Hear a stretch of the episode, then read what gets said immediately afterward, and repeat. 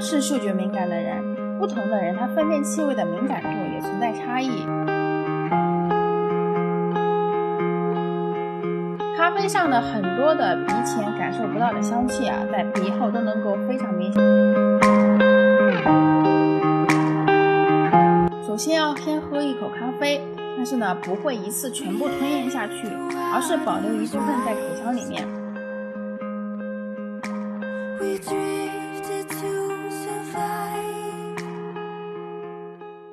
大家好，我叫 Alice，是一名学化学的咖啡烘焙师，同时又痴迷于手冲咖啡。二零一五年成立了金鱼家手冲咖啡品鉴团。上期我们说咖啡液品饮的味道感受，这期我们来说鼻后联觉、触觉和色泽。鼻后联觉主要是在说嗅觉，嗅觉的感受器呢是嗅觉细胞，它主要分布在我们鼻腔里面的嗅觉区。嗅觉区呢大概会有四千万个嗅觉细胞。因此呢，敏感度非常高，比味觉要高出很多。同样是乙醇酒精，我们闻到它的浓度啊，比味蕾感受到它的浓度呢要低大概两万四千倍左右。不同人之间的嗅觉差异很大，对于同一种气味物质的敏感度呢也有很大的区别。有的人呢甚至就缺乏一般人所拥有的嗅觉，这种情况呢我们称它为嗅盲。但是在我目前接触到的人当中，还没有遇见过，就是说一点味道都闻不出来的这种情况。另外呢，就是同样是嗅觉敏感的人，不同的人他分辨气味的敏感度也存在差异。长期从事饮酒工作的人啊，他对于酒香的变化会非常非常敏感。这个酒稍微有那么一丁点的变化，它都能感知得到。但是呢，它对于其他的气味物质的感受呢，就没有酒香的那么明显。再比如说呢，我对咖啡的香气呢还比较敏感，但是我对于某一些香水的识别度呢，可能就没有咖啡的香气那么明显了，甚至有一些我也闻不出来它到底是什么。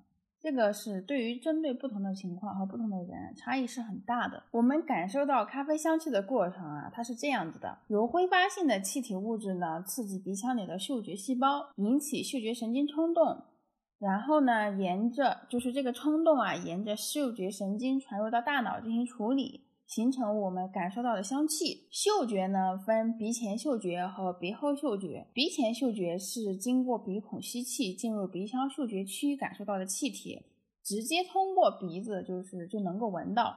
我们闻到咖啡里面的干香、湿香啊，大多都是鼻前香。鼻后嗅觉呢，是口腔或者是肺部呼出的气体啊，经过了口腔和鼻腔的连接管道，到达了嗅觉区，感受到气体。咖啡上的很多的鼻前感受不到的香气啊，在鼻后都能够非常明显的感受到。鼻后感受到的咖啡香气呢，也是鼻前的很多倍。嗯，至于是说为什么鼻后比鼻前感受到的香气多，目前还没有明确的研究结论。耶鲁的一些专家呢，给了一些结论。他们认为啊，我们在品尝食物的时候，如果光从鼻前吸入，我们的身体呢，会对吸入的气体存在一定的防御机制，告诉我们说。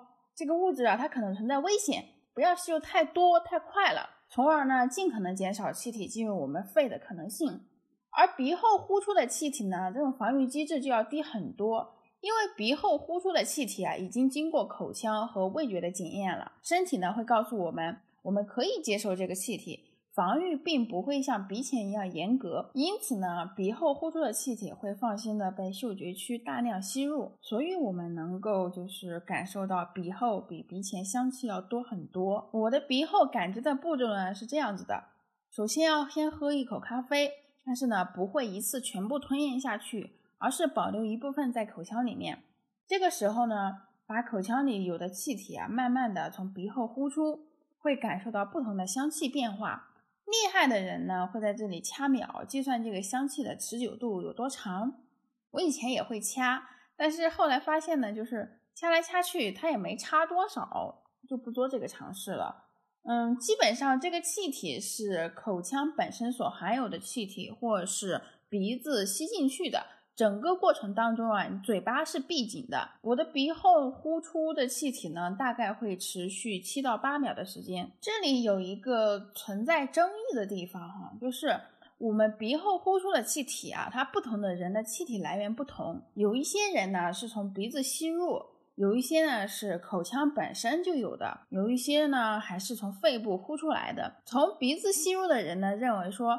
你从肺部呼出来的气体啊不干净，会污染到咖啡的风味。然后那个从肺部呼出来的人呢，又会认为说，我们对于自身气味啊就有一定的适应性。喝咖啡之前不吃重口味的食物，基本上就没有什么干净和不干净这样的说法了。关于我们呼出的气体的来源啊，就是这个要因人而异了，看你们每个人认为什么样的方式合适，就可以选择什么样的方式。这里就是没有一个太统一的说啊，你必须要从鼻子里吸入的气体才能呼，或者说必须一定要从肺部呼出的气体才可以接受的。然后呢，是咖啡液的颜色，视觉上对咖啡的影响其实很小，主要就是咖啡液的颜色会影响到我们对于咖啡风味的一个敏感度。如果说你冲出来的咖啡颜色剔透，我们心理上呢就会觉得啊，这杯咖啡颜色好漂亮啊。这杯咖啡不错。如果说就是咖啡的颜色很浑浊，那你就会觉得说，嗯，这个肯定不怎么好喝。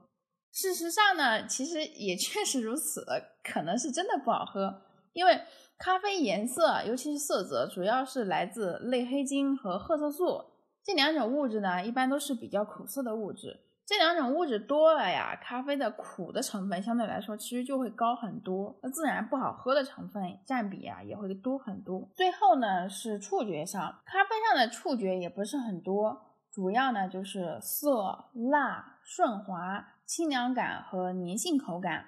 涩呢就是当口腔黏膜的蛋白啊被凝固，会引起你在口腔内有一个收敛，这种就是涩味了。嗯，它的表现呢，就是收敛和干燥。你比如说，像我们吃那种没熟的那种柿子呀，这个就是很涩的那种感觉，是很明显的。辣呢，主要是就是很少碰到吧，就是你你很难去碰到说，哦，我这杯咖啡会觉得好辣这种情况，因为。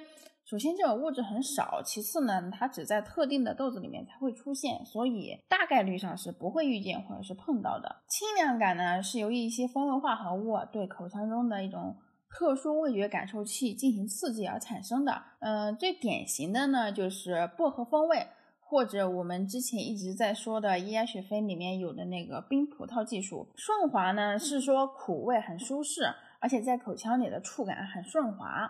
嗯，这种感觉呢，就类比我们摸到丝绸和摸到麻布的手感带来的这种差异，只是说从手感转移到了我们的口腔里面。粘性口感呢，这个是在就是 espresso 里面会偶尔会体会到这种粘性口感更多一些。像手冲的话，一般是很少感受到粘性口感的。到这里呢，我们整个咖啡液品饮的基础知识呢，基本上就全部讲完了。下一期开始呢，我们就要进入新的章节了。